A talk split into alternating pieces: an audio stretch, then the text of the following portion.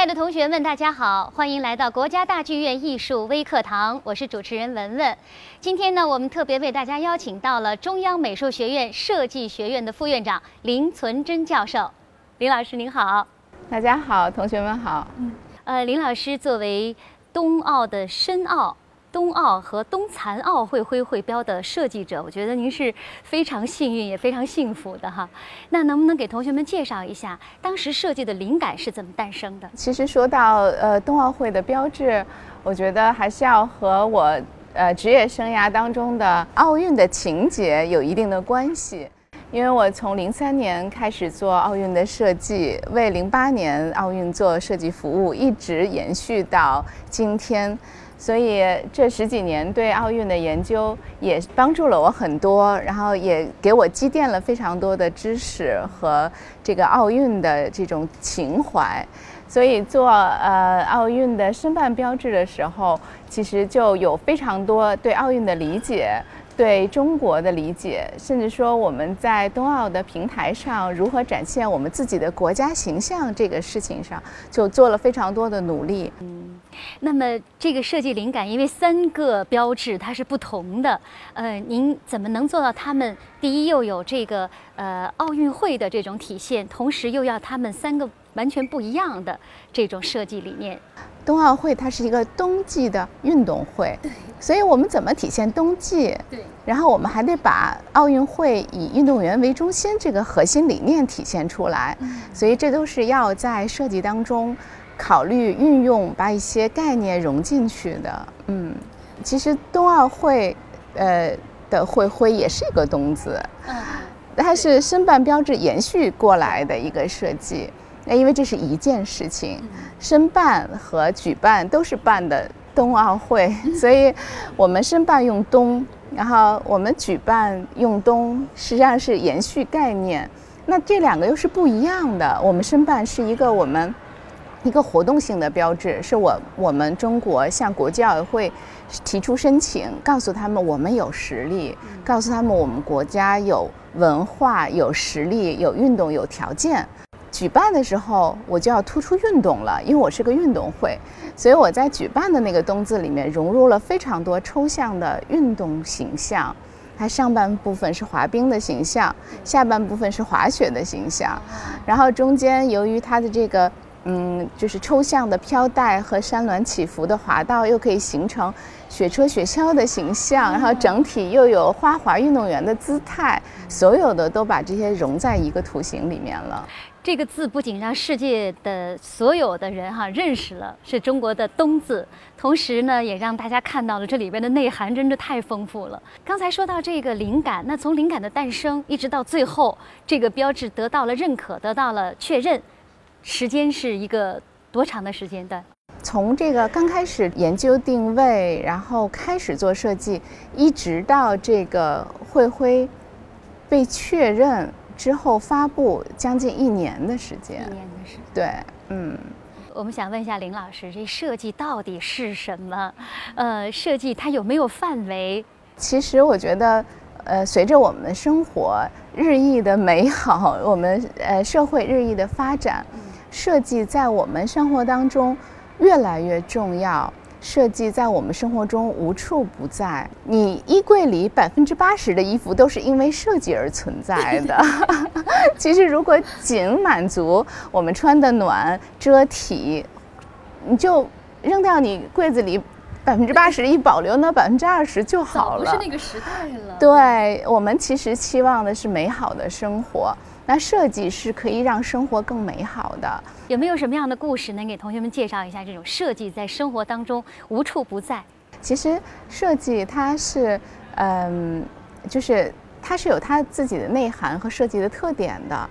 然后我们说什么是设计？其实大家都有。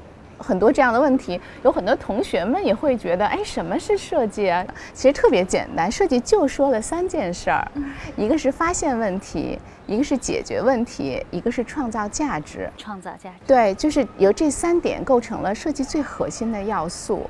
那发现问题，就比如我可以举一个特别有名的一个例子，就是一个美国的非洲裔大学生，他做了一个特别有意思的设计。非洲还是比较落后的。他发现很多村子里的孩子，因为那儿的电力不足，晚上没有办法看书，因为没有电，所以他们晚上就无所事事，就没有办法提高他们自己。所以他做了一个足球，那足球里面有一个小装置，它是一个永动的摆动装置，它可以把动能转换成电能。他在里面准备了一个小的蓄电池，放在里面。孩子白天去踢足球，那个在踢足球的时候，那个里面的那个钟摆装置就会把动能源源不断的变成电能。然后到了晚上，到了晚上，它有一个小插孔，就是我们那个足球充气那块儿有个小插孔，它把另外一个小 LED 灯泡插在那儿，就能亮，就能亮了。玩一天的足球可以供三个小时的 LED 看书学习，所以这就是特别好的，能够体现设计这三个要素：发现问题，没有电，解决问题。我我在足球里面设置一个机械的装置，动能转换成电能，创造价值，由电来改变他们的生活，就是一个极大的社会的价值的体现。所以这个小的故事，嗯，我觉得也是可以给同学们很大的一个启发。就是我在生活当中，我发现什么问题了，那我用我的巧思怎么去解决它？那在我解决它的时候，不仅为我自己，还为大家、为人民、为社会做了些什么？所以我记得有一个设计师，他曾经说过，他说这个设计啊源于爱，这个您认可吗？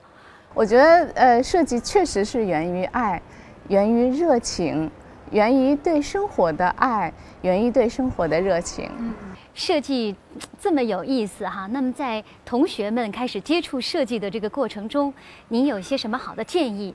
呃，能让他们呃很轻松的就懂得和热爱这个设计？